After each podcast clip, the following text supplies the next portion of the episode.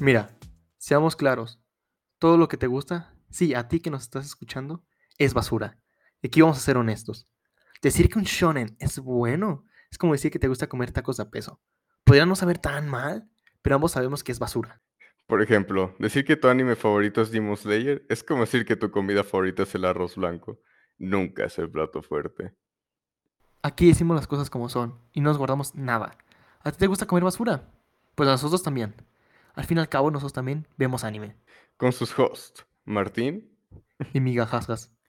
En este podcast hablaremos de lo más reciente en anime y todo lo relacionado, desde lo nuevo en temporada hasta lo último en noticias. Claro, sin olvidarnos de mencionar los clásicos del anime que nos arrojaron a este abismo en primer lugar. No le temas y tírate por el abismo también.